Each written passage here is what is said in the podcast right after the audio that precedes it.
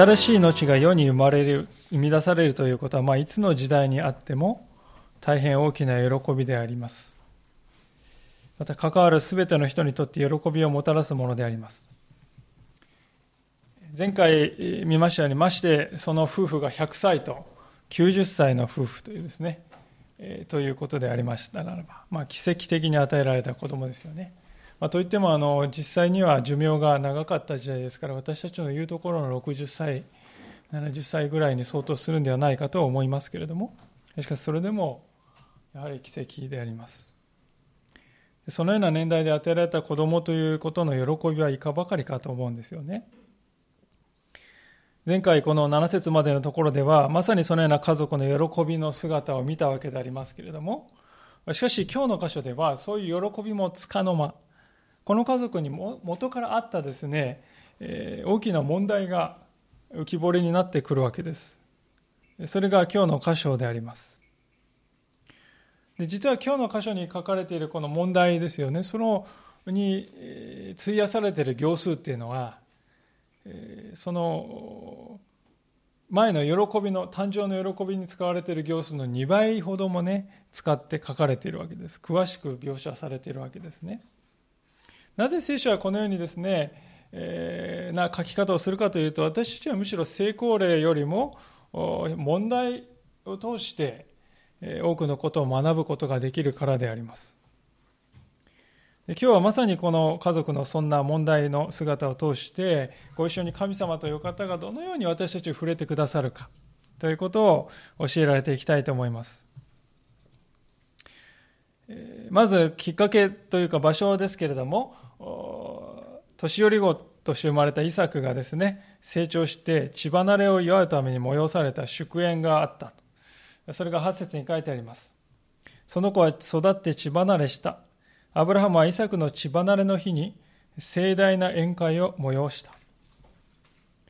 まあ、その宴会の席であったか、あるいはそうではなかったかは定かではありませんが、おそらくそうではなかったかなと思いますけれども、一つの問題が早速発生したわけでありますが、それが9節に書かれております。さらエジプトの女ハガルがアブラハムに産んだ子がイサクをからかっているのを見た。何が問題だったのかというと、その鍵というのは後半にあります、このからかっているという言葉ですね。この意味が正しく理解されないとちょっとわからないわけでありますが、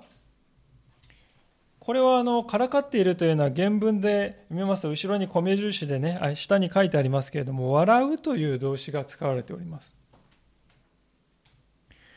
で前回見ましたけれどもイサクという名前はそもそも笑うというね意味から来ているんですよね。えー、ものの辞書を見たり、あるいは英語のですね、聖書を見たりしますと、この箇所はですね、ただクスッとこう笑うというよりは、笑い物にするとか、あざけるというふうな訳されている、訳が与えられているものもあります。え、イサクの兄として先に生まれていたイシュマエルがですね、ここでイサクに対して何を行ったのか、まあ、その正確なところはわからないわけですけれども、一つ言えることは少なくともイシュマエルはこの時に15歳にはなっていたということですよね。当時の社会では15歳というのはもう成人とみなされるね、大人とみなされるような年齢であります。で一方のイサクはですね、生まれて血離れしたばかりでありますから、せいぜい1歳か2歳でありますね。まだこうよちよち歩きの幼児のような状態ですね。ですから、イシュマエルがですね、そういう小さいイサクを見てですね、ただね、あれなんかね、幼いなとかね、あの、その幼さのために馬鹿にしている。そういうことはちょっと考えにくいと思うんですよね。誰でも子供はですね、1歳、2歳の頃の子供っていうのは幼い、ね、ぎこちない、よちよち、よたよたしてるっていうのも当たり前ですからね、それを笑った、あざけったわけじゃないと思うんですね。むしろ考えられますのは、この兄のイシュマエルは、自分や他の幼児と比較してイサクが劣っている。そしてにもかかわらず父親のアブラハムからこの子は祝福されている。これはおかしいよ。まあ、そういうふうな趣旨のことを言ったんではないかと思うんですね。つまりイサクは年取ってから生まれた子供である。ただそれだけでこの子はエコひいきされてんだって言ってですね、あざけった、揶揄したではないかと思います。イシュマエル、兄のですね、心境を考えるならこれは理解できないことではないですね。自分は長男、長子であります。ところがイサクがですね、えー、生まれたがために今や自分はその座を脅かされそうになっているわけですよね。しかも父親のアブラハムはイサクの方をより愛しているように見えるんです。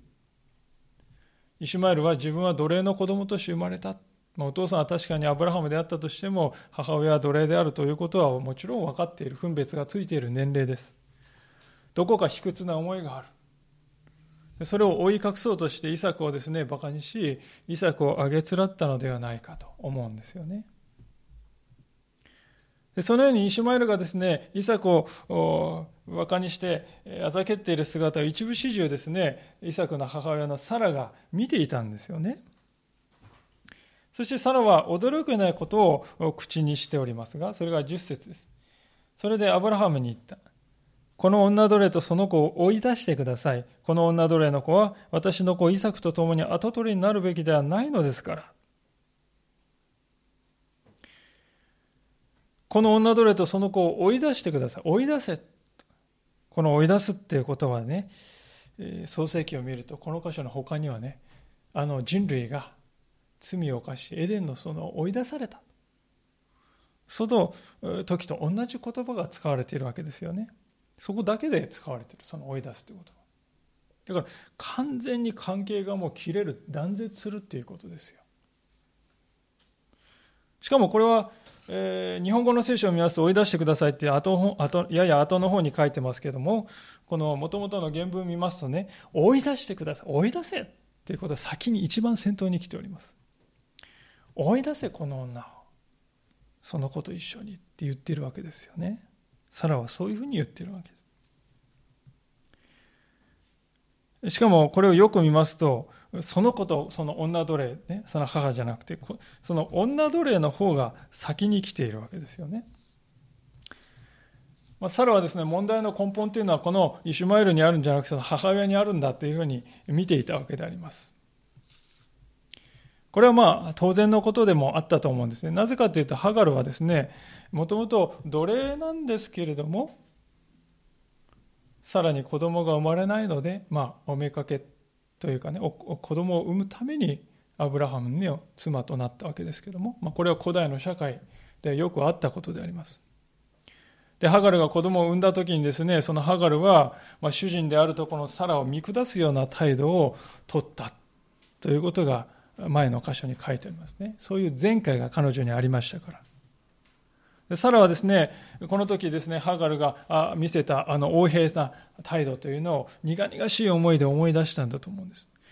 このハガルの本質は何も変わっていない。このままではその子供のイシュマエルもイサクに対して同じことを行うようになるだろうと、そういう危機感を抱いた。実際サラの見立てというのは正し正しかったということが後に明らかになるわけであります。で、ここまでです、ね、強いサラの言葉を聞いたアブラハムはじゃあどうしたのかということが11節ですが、このことでアブラハムは非常に苦しんだ。それが自分の子に関わることだったからである。アブラハムはですね、サラの単純明快な追い出せ、この子、この女奴隷を。まあ、その単純明快な要求にすぐには答えられない事情がありました。なぜかというと、イシュマエルは、サラにとっては子供ではないけれども、自分にとっては子供なんですよね。サラはイシュマエルのことを敵視していますけれども、アバラハムにとってイシュマエルというのは15年間、今まで成長を見てきた、愛する息子なんです。しかも、イシュマエルは女奴隷の子供とはいえ、紛れもなく長男です。古代の社会において長男であるということは、非常に重要でありますよね。財産のほとんどは長男がですね、相続して続承になるわけでありますから。で、その長男を追放せよと言われてですね、そういうことになります、アブラハムはですね、族長としての権威にも関わるんですよね。そして何より頭が痛いことは、昔、彼自身が誤った決断をした。つまり神様は、サラを通して子供を与えてくださると言っているのに、年老いていく自分を見て、神様のその約束はこの女奴隷を通して与えられるということなんだろうね、と解釈して、そして、ハガルを迎えたというね、過去がありました。それが原因で今ね、こういうことになっているわけですから、非常にアブラハムにとってはですね、頭が痛い問題でありますね。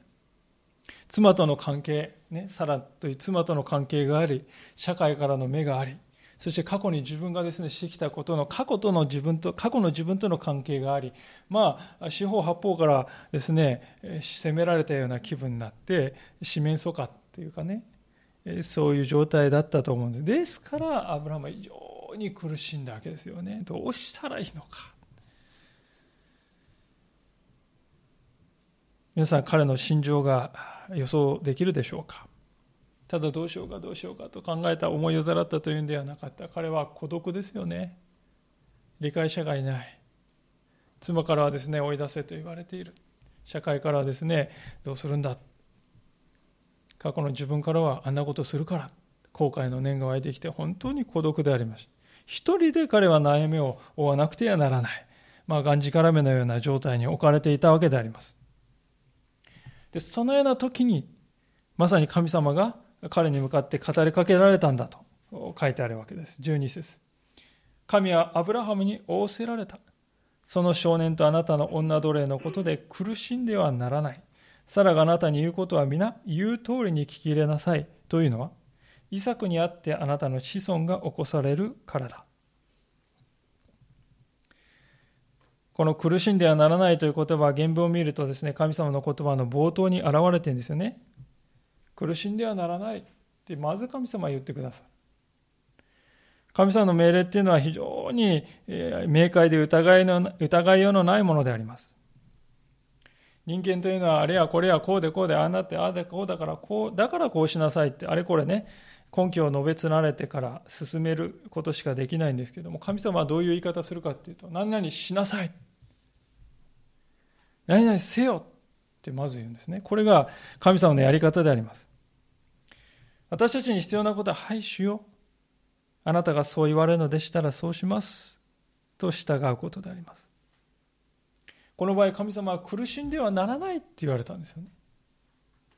苦しんではならないって言われたのに、でも、主よあれがあって、これがあってっていうね、あで、こうでって言い連ねるってことはね、結局神様の命令に私は従いたくありませんって言ってることなんですね。それはしてはならないことであります。神様が苦しんではならないって言われたんだな。そうだあるいはこれやと苦しみの種に支配されるのはもうやめよう。やめるべきであります。信仰を持つということ神様を恐れて生きるということはそういうことなんですよね。でもでもではなくてはい分かりましたと言えるということです。サラの言うことを聞き入れよということもね同じく命令であります。ですから神様が言っていることは苦しむなそして聞き入れよ。これが神様の命令です。そして神様はイサクにあってあなたの子孫が起こされるからだと、後から根拠を与えてくださる。あくまで私の計画はイサクの上にあるんだと。それが神様の計画です。イサクこそがアブラハムを通して与えられていく神様の救いのご計画を受け継ぐ、そういうものであった。アブラハムはもともとそうは考えていなかったんですけれども、ですから、アブラハムが考えていた道と、神様が考えていた道というのは違っていたということですよね。しばしば私たちの人生にはこのようなことが起こるのだということをぜひ知っておいていただきたいと思うんです。もうこのままなんとなくいくのだろうと思っているような人生かもしれないけれども、しかし神様が考えていることはそれとは異なっていた。それが後になって分かってくるということがあるわけですよね。神様の言葉の中でしかし本当にアブラハムは励ましを受けた言葉はしかし13節の言葉ではないかと思うんであります。しかしあの女奴隷の子も私は一つの国民とする。彼もあなたの子孫なのだから。神様はハガルとイシュマエルに目を留めておられる。そのことは今日の後半を見るとですね、もっと明らかになるわけですけれども、そして神様は奴隷の子だからといってないがしろにするようなお方ではないんだということがはっきりわかるわけです。そもそも、イスラエル民族というのは十二部族いますよね、皆さん。十二部族ですね、いるうちのですね、4人はですね、女奴隷の子供であります。ですから、十二部族のうちですね、8人、ヤコブの息子の12人のうちに8人が、は、その妻の子ですけれども、4人はですね、女奴隷の子供である。じゃあこの女奴隷の子供は祝福されなかったかというとそうではなくて、この4人も他の8人と同じように祝福され、12人を同じように扱われているのであります。ですから、私たちはこの箇所を読むときに、あ、神様ってお方はね、サラとその子の方をエコひいきするお方なんだというふうに考えてはいけないと思います。むしろ神様はここで何をしたかというと、この家族に平和を得させようとしてこれを行われたんだなということですね。平和をもたらそうとしたわけです。神様は人間の弱さを十分にご存知なんです。サラにとってこの今回の出来事っていうのはどうしても受け入れがたいと思われるんだ。その心情を神様はよく知っておられた。そしてアブラハムがこの板挟みとなってですね本当に悩み苦しんでいる。その苦悩もですね神様はよく見抜いておられた。知っておられた。そしてまたハガルとイシュマエルというですねこの親子が主人をですね尊重できない。そういう弱さを持っているということもよく神様は知っておられた。一人一人の弱さを神様はよく知っておられた。だから私に任せようと自ら手を差し伸べてくださるのであります。実はこの箇所を見るとサラが一方的な被害者のように見えますけれども実はそのこういう混乱が生じた原因はサラ自身にもあったわけですよね。他ならぬこのサラ彼女が神様の約束に信頼しきれずもう私は女の常のことも止まっているしこのハガロによって子供を得てくださいと。このハガロによって私は子供を抱けるようになるでしょうと紹介したのは他ならぬ他ならぬサラでありましたから。それを聞いてアブラハムはそれを受け入れた。そういう自分自身のサラのですね神様を信じきれなかった。その結果が今になって帰ってきてるわけですね。じゃそこでね、神様はね、だから言ったでしょって。言ったかっていうことですよね。だから言ったのに。ね、私たちよく言いますよね、後からね、失敗した人に向かってね、こう塩を塗り込むような、失敗して落ち込んでる人だから言ったのにねっていう、傷口に塩を塗るようなことを言い、ま、や言ったりやったりします。でも神様はね、言ったでしょうか。だから言ったでしょって言ったでしょうかね。言わないんですね。むしろアブラハムを励まして、彼がどこまでも神様に従っていけるように問題を解決する道を私が備えると、ね、その道を備えてくださるわけですよ。神様は本当に一人一人のですね、弱さを十分に知っておられるんです。で、その上で私に委ねなさいと。そういうお方なんだということですよね。で、このようなですね、神様の言葉をですね、まあ、夢かあるいは祈りの中で、か聞いたアブラハムは、どのように行動したかという、それが14節の前半ですが、翌朝早くアブラハムはパンと水の皮袋を取ってハガルに与え、彼女の肩に担がせ、その子と共に彼女を送り出した。一見すると非常に冷酷な仕打ちのように見えますけれどもね、これ皆さんね、神様を信頼していなかったらできないことですよね。人間的に見るとですね、もう灼熱のですね、えー、焼け野原のようなですね、荒野にたった二人だけでですね、送り出すっていうことは、まあ理不尽ですよね。食料や水も与えてますけれども、それはですね、一時的なものであります。当時は追いはぎとか山賊とかですね、そこら中にいましたから、そういう人々に襲われる危険も大きいわけです。あるいはまたライオンやですね、さまざまな危険な野獣もいます。問題とか危険性とかいろいろ考え出したらですね、数限りなく、本当に大丈夫だろうか。不安要素っていうのはもう湧き上がってくるんですが、でもアブラハムはその全てにおいてね、神様が苦しんではならない、悩み苦しむのはもうやめなさいって言ってくださったんだからと、そこに従ってね、不安に支配されるのはもうやめようと。やめたんです。彼は主の手に全てを明け渡したのであります。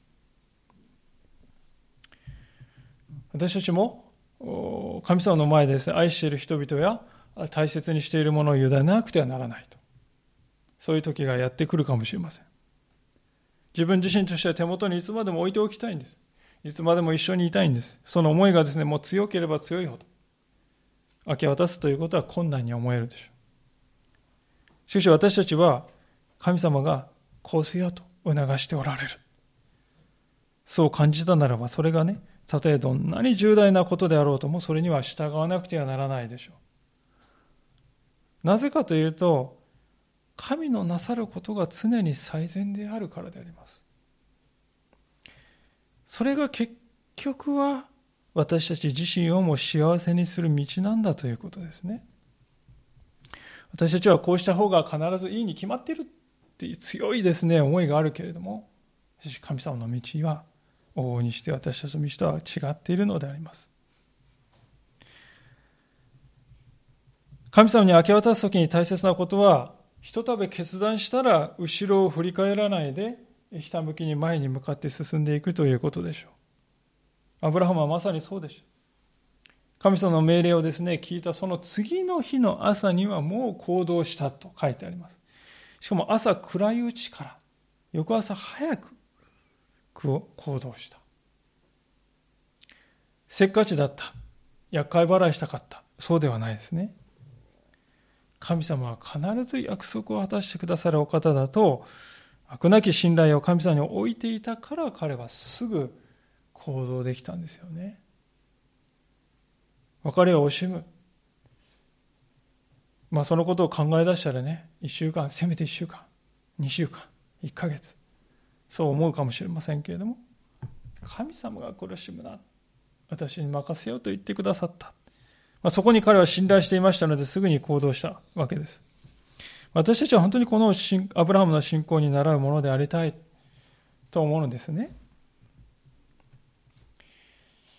さあ、そういうわけで場面はですね、次に一転しまして、今度はハガルとその子という二人にですね、移っていきますね。第2幕です。14節の後半。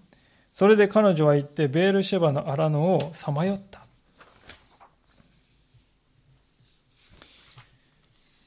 この二人がですね、さまよい歩いたベールシェバの荒野っていうのはイスラエルのですね、南の端のあたりでありまして、夏はですね、気温が38度、平均。時には43度から49度にもなるようなですね、しかも雨は極端に少ない、岩ばっかりのですね、そういうところであります。当然、あの女性が一人でですね、背負える革袋のね、重さっていうのは決まってますからね、えー、その程度の水では数日ぐらいしか持たないで、もうなくなってしまったと思うんですね。なんとかして水を補給したいんだけれども、もう何せカラカラの地域ですから、オアシスもですね、非常に限られている。そもそも水があるところには町ができるんですよね。ですから、町の何もないところに、ラクダも案内人もいない。そしてそこに出ていくということは非常に危険でありますが。いよいよそして乾きが深まってきた時にハーガルはどうしたでしょうか？15節です川袋の水が尽きると彼女はその子を一本の干木の下に放り出し自分は弓で届くぐらい離れた向こうに座行って座ったあの子が死ぬのを見たくないと思ったからである彼女は向こうに座り声を上げて泣いたハガルはその子をですね干木の下に放り出したって書いてますね。放り出したっていうのは、まあ、文字通り石を投げるようにして投げたという意味じゃありませんでね。というのはす、でにあの申し上げました、イシュマエルはこの時15歳、6歳ぐらいの少年でありますから。放り出したってここで書いてあるのは見捨てたとか諦めたと。あるいはいよいよ覚悟した。そういう意味です。そして彼を横たわらせたか座らせた。おそらくですから彼女はイシュマエルに対して、いよいよ別れの時が来たみたいよと。あなたが死ぬ姿を見るのはとても見ていられない。あなたもそうだと思う。だから離れているわ。まあ、そういうふうに言って聞かせたんだと思うんです。で彼女はですね、この干木ってね、干木っていうのは背の低いですね、まあ、腰高、胸高ぐらいの高さのもじゃもじゃっとした木ですよね。そういう木が生えてるわけですから、えー、そのわずかのですね、脇のわずかの日陰のところにですね、この息子を寝かせて置いて、自分はですね、離れて日向にこう座ったんですよね。ハガルが母親としてイシュマエルをどれぐらい愛していたかというのが伝わってくる光景であります。死を目前に感じていてさえですね、彼らはこのような姿を私たちに見せているのです。そして一人息子から離れて照りつける、じりじりと照りつける太陽の下でもう乾きに苦しみながら、しかし彼女の涙は尽きることがない。まあ、そういう状況。で、そんな時についに神様はこのハガルに現れてくださったわけですね。17節神は少年の声を聞かれ、神の使いは天からハガルを呼んでいった。ハガルよ、どうしたのか恐れてはいけない。神があそこにいる少年の声を聞かれたからだ。立ってあの少年を起こし、あなたの腕でしっかりと抱きなさい。私はあの子を大いなる国民とする。皆さん、ここでね、非常に注目したいことはですね、興味深いことは、ここで神様はハガルの声を聞かれたというのではなく、神は少年の声を聞かれたと書いてあることであります。泣き叫んでですね、わめいていたのはもうハガルだった。でも、神はイシュマエル息少年の声を聞いたと書いてある。私はですね、ここでハガルにですね、スポットが当たってるんです少年はどちらかというと影なんですが実はね実は少年イシュマエルは一人神様に向かって祈っていたんだと思いますね神様に向かって祈り叫んでいたんだと思います大粒の涙を流してですね下を向いて、えー、泣いているハガルはですねあの物陰で、えー、イシュマエルが神様に祈っているのを知らなかったハガルは息子とは対照的に絶望し、悲嘆に暮れて泣きじゃくるだけでありました。そんな彼女に主は言われるのであります。どうしたのか。どうしたのか。皆さん、このね、どうしたのかって神様の問いかけどう思われますか、えー、ね、どうも神様ね、これ無神経な問いかけじゃないかなって感じる方もいるかもしれません。苦しみの真っ只中にあるんですよね。言わなくたってわかるでしょう、神様って言いたくなるところです。見ればわかるじゃないですか。あなた上から見てね、カラカラであるってはご存知でしょ。どうし、それなのにどうして、どうしたのかって聞くんですか？って言いたくなるんですね。でもね、私はこの神様の問いかけこそ聖書の中でですね、何度も何度も繰り返して語られてくるね、根本的なテーマの一つだと思うんですよ。神様は私たちが苦しい時に叫んだり涙したりすること、そんなことしちゃいかん、歯を食いしばれ、そんなことは全く言わない。いや、むしろ叫べ。涙せよ。それは良いことだそうではなくて神様はここで、なぜあなたは絶望しているのかと問うたのであります。つまりこれは、私があなたと共にいるのになぜ私に信頼しないのかと問いかけているということですよね。どうしたのか。この問いっていうのは。私があなたと共にどうしてあなたは私に信頼しようとしないのか。そういう問いなんです。ここですぐに思い出されることがありますけれども、新約聖書のマルコの5章というところを見ますと、イエス様と共にですね、ガリラヤ湖を渡ろうとした船に乗ってね、弟子たちが渡ろうとして、大嵐が起こったっていう場面がね、書いてありますが。まあ、この嵐はですね、経験を積んだプロの漁師ね、大の男である弟子たちが恐怖を感じるような凄まじい嵐だったようですね。で、そのような嵐の中でイエス様は、なんとあろうことか眠りこけていた。ね、聖書が書いております。でそれを見たですね、弟子たちは、師匠であるイエス様はですね、ブレよとか言ってる場合じゃないって言っても、揺り動かしてですね、早く起きてくれ、起きてくれと。私たちが死にそうでもあなたは何とも思わないんですかって暴言も吐いたってね、聖書に書いてありますよ。イエス様はですね、目を覚ましてたった一言静まれと言ったら静まったってね、書いてあります。奇跡を行った。で、17のその後なんでありますが、イエス様は弟子たちに向かって何と言われたか。それは、どうして怖がるのか。信仰がないのはどうしたことかと問うたわけです。怖がる、どうして怖がるかって言ったって分かりきってるじゃないですか。この話が死にそうだから。いや、私が一緒にいるのにどうして怖がるのかっていう問いなんですよね。怖がること一般をね、否定してるんじゃないです。私が共にいるのにどうして私に信頼しないのかとイエス様は問うたんです。この今の問いとこの箇所でハガルにですね、語られた問いというのは同じことを問いかけているんでありますね。つまり、あなたは何を信頼するのかということなんです。神を信頼するのか、それともしないのか。もし信頼しているというのなら、どうしてその信仰を働かせようとしないのか。まるで不信者のように行動するのはなぜなのか。そのように神様は問うてやるということですよね。皆さん私たちは信仰を持ったからといって周りの世界物事をうまくですね意のままに操作、ね、指一本でこうピッピッってね操作できる。こんなことはありえないんです。でもね周りの世界をどう理解するかということはね、信仰にかかっているということを知っていただきたいと思うんですね。理解の仕方が変わるんです。信仰を持つと。で、私たちは何何かですね、理解を基づいて次の行動を生んでおりますからね。つまり、私たちが神様に信頼するとき、私たちの生き方が現実に変わっていく、そういう力がね、信仰を持っているんです。ハガレーの神様の問いかけはそのことを指摘しているんですよね。で19節を見るとまさにそのようにして信仰に立った時に物事は現実に変わっていくんだということをね明示あの明確に表すわけであります。こういうことが起こる。19節神がハガラの目を開かれたので彼女は井戸を見つけた。それで行って皮袋を水で満たし少年に飲ませた。皆さん、神様はですね、この時にね、何もなかったところに井戸をポンっつってですね、一瞬で掘ってね、与えたんじゃないですよ、皆さん。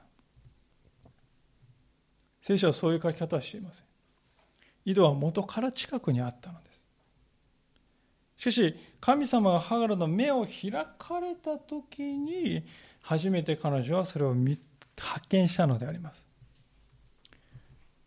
神様を信頼しきれない、絶望にとらわれていた時は見えなかったんですしかし信仰に立った時に見えるようになった。あるものは見えなかった。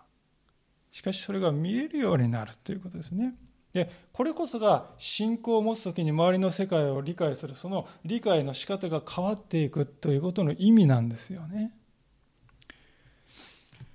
私たちも実はですねこれと同じことをしているんではないかと思うんですね。どうも私の生活に潤いがない。どうも私の生活は祝福されていない。何のことはない。恵みの井戸はもうすぐそこにあるんですよ。でも絶望や落胆にですね、心がいっぱいになってしまって目が塞がれているのでですね、見えるはずのものが見えていないのであります。そしてこのハガレと同じように、もう私の人生もここまでだ。もう生きている価値などない。勝手に思い込んでしまう。そして水を神に求めることすら忘れてしまうやめてしまうんですね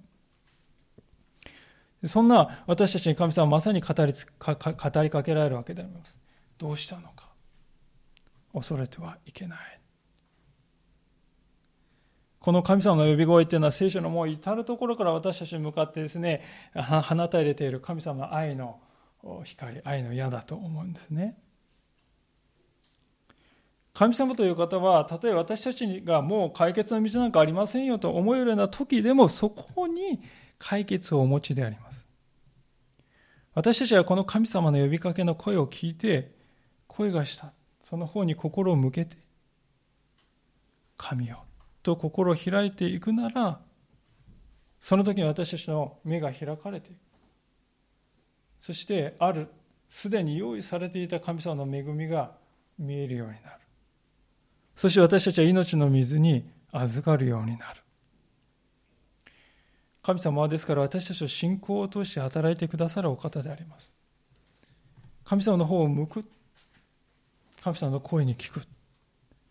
そこから恵みの水が運ばれてくるわけですよね。そのことを決して忘れないようにしようではないかと、そう思うのであります。さて今日私たちはですね、本当に家族の難しい問題、この問題の中に神様はどのように働かれるかということを通して、神様はどういうお方かということを学んできたわけでありますけれども、改めて最後に大切なことを教えられておきたいと思うのです。それは誰でもですね、感じることかもしれませんが、なぜ神様はハガルの皮袋の水が尽きるもっと前に助けてくれなかったのというですね、こういう問いを私たちが考えることによって生まれてくるんですよね。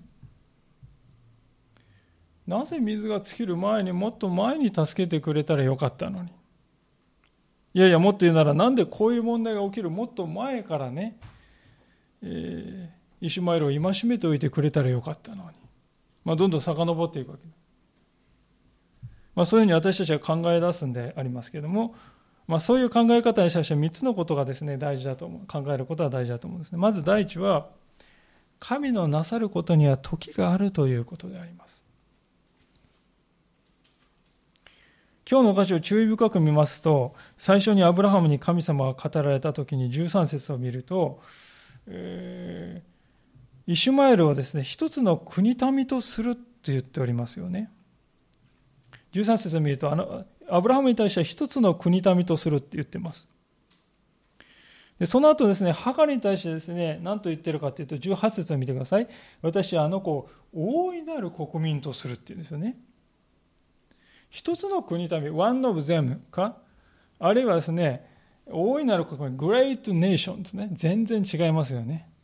違う、決して小さくない違いです。じゃあ、まあ、神様はハガルを励ますためにね、大盤振る舞いして、この時ね、ちょっと大げさに言ったかというと、そうではないですね。神様の心っていうのは変わらないんですよ。計画は変わらないんですが、しかし神様のご計画は、徐々に段階を追って示されることがあるということに過ぎませんね。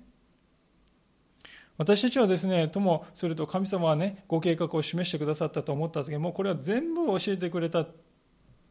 て思い込みやすいんです。でもそういうふうに思いが上がってはいけないと思いますね。神様は私たちが今理解できる範囲のことだけを教えてくださるわけです。神様は私たちが理解できないことは理解できるようになるまで明かすのをとどめるということはあるんですね。で私たちはですね、今明かされているところで満足するというね、そういう信仰が大事だと思います。今わからないことは私がまだ理解できないからなんだ。神様はあえて愛の上にそれをとどめておられるのだとね。神のなさることには時があるんだとそう受け止めることが大事だということです。第二の事柄はなぜね、え神様はもっと早く助けてくれなかったのかということに対する第二の理由ですけどもそれはですね人間というものは本当にもう自分ではどうにもならないと思う時までは神を求めない生き物なんですよね。神様はハガルが本当の意味で神を求めるのはこのもう晩作尽きて乾きでどうにもならなくなったその時を置いて他にはないということをよく知っておられたんですね。ハガルは主人の家にいました。奴隷ではありましたけれども何一つ不自由のない暮らしをしていましたその時に彼女は神を求めたかというと求めなかったんです神に従うとは思わなかったしかしこの時は別ですよこの瞬間は別でありますだから神様はこの時までハガルを忍耐して待っておられたということですよね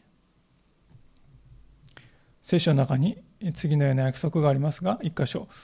詩篇の46編の一節というところをですね、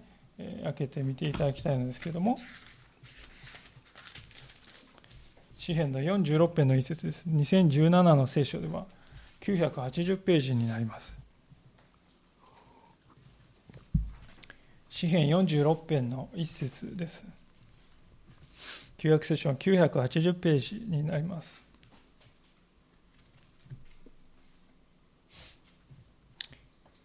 では、皆さんでご一緒に読んでみましょう。詩篇の46編の一節3。はい。神は我らの酒どころ、また力、苦しむ時、そこにある強き助け。はっきり書いてます。私たちが苦しみ悩む時、そこに主の助けがある。それは具体的で、信仰者を奮い立たせる真実に満ちている。今日の箇所で見られる通りですよね具体的なんです最後に第3の理由を述べたいと思うんですそれは第1第2の理由とも関係しているわけですが今日の説教のタイトルにもしておりますけれども神の道と人の道これは異なる道だということですね私たちはですね、限られた視野でしか神様という方を見ることはできないのであります。例えば今日の箇所だけを見るとですね、今日の箇所だけを見るとね、まあ、なんだかんだ言いますけど、結局はね、イシュマエルとハガラを見捨てたって話ですよね、っていうふうに見えるわけですよね。しかしもっと広く見て、創世紀の25章の12節から18節を見ますとね、イシュマエルっていうのは子孫は12の部族を数えるようになるまでに成長していったということが分かります。それどころか、イシュマエル人はですね、イシュマエル子孫のイシュマエル人は商売に長けていて、当時のですね、中近東のですね、商業取引を支配するような強力な民族になっていきます。この後。まさしく神様がハガルにあなたの子孫を大いなる国民とすると言われたことは成就する、実現するのですね。その一方で見過ごせないこともありまして、創世記の25章の18節を見るとですね、こういうふうにも書いてあるんですね。創世記25章の18節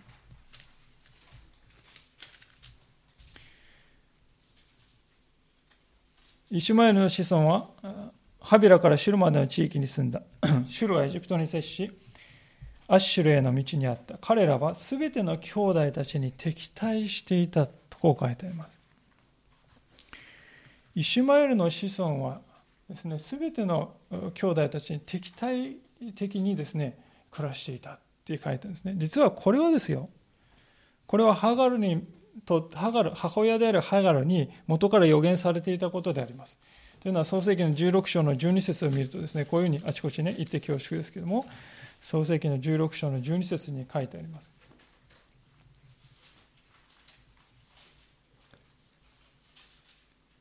彼は野生のロバのような人となり、その手はすべての人に逆らい、すべての人の手も彼に逆らう。彼はすべての兄弟たちに敵対して住む。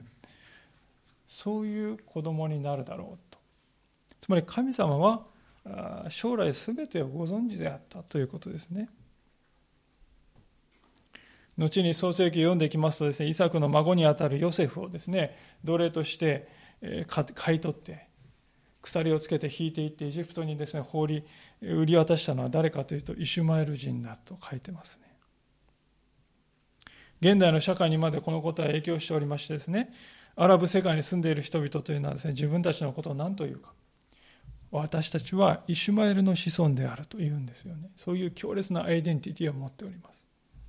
アブラハムの子孫であるユダヤ人たちしかし私たちはイシュマエルの子孫であるアラブ人であるそういうふうにね、持っております。イスラム教の経典のコーランをですね、開きますと、イシュマエルは預言者の一人として尊ばれているということもあります。まあ、今でもなく現在のアラブ世界とイスラエルとかですね、敵対的な関係にある。まあ、もともとの根っこっていうのはまさにここのところにもあるわけですよね。神様はそこまで見通しておられる。イシュマエルがどういう人になるかということを全てご存知であります。ですから、イシュマエルを去らせたんですよね。ただ去らせたというんではない大いなる国民となるという約束までも与えて実際にそれは実現して果たされるわけです。ですから神様という方はご自分の約束に真実であります。そして神様の考える道というのは私たちが人間が考える道とは異なっているということです。神様には神様のなさり方がある。人間は目先のことしか見えません。本当は私たちは一寸先は闇なんですよね。にもかかわらず私たちは神様は私の願い通りに動いてくれなかった。あれもしてくれなかった。これもしてくれなかった。まあいろいろなことをですね、つぶやいております。まさにそれは小さな子供がだだをこねているかのような、そんな姿ではないかと思うんですね。私たちは全能である神様の前にですね、本当にそういう小さな存在である。そのことをしっかりとわきまえておきたいのであります。私はクリスチャンであるとは本当に幸いなことだと思います。それは歴史、このように歴史を支配しておられる神様が、全てをご存知の神様を私は信じているのだということだからです。神様の偉大さということを今日しっかりと受け止めて、また同時に自分自身の弱さということもしっかりと知らされて、主を信頼して歩んでいきたい。そう思います。お祈りしたいと思います。